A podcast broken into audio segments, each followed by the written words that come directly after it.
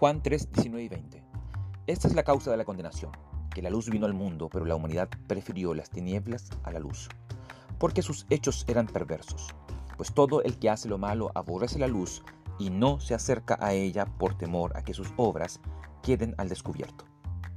La luz todo lo ilumina. Por eso de noche está en cada casa y en cada esquina. Injusticia es un término que mucho amamos y por eso cada vez que podemos usarlo para defendernos lo pronunciamos. Creemos que es injusto que se nos trate de cierta manera, que se nos condene, que no se nos quiera. Siempre otro tiene la culpa. Siempre nosotros creemos ser la víctima. Sin embargo, este proceder ante Dios no resulta.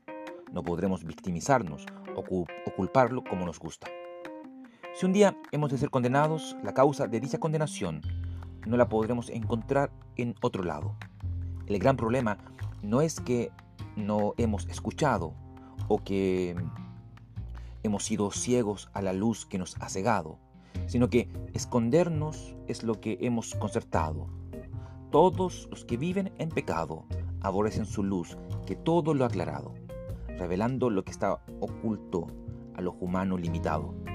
Por nuestra culpa es que seremos condenados preferimos las tinieblas que la luz que ha brillado. Entremos en razón y refugiémonos en la gracia que se nos ha dado para no sufrir la condenación de nuestros pecados. Debemos grabar en el corazón que no hay peor ciego que el que no quiera ver, ni condenado que el que al Señor no ha buscado.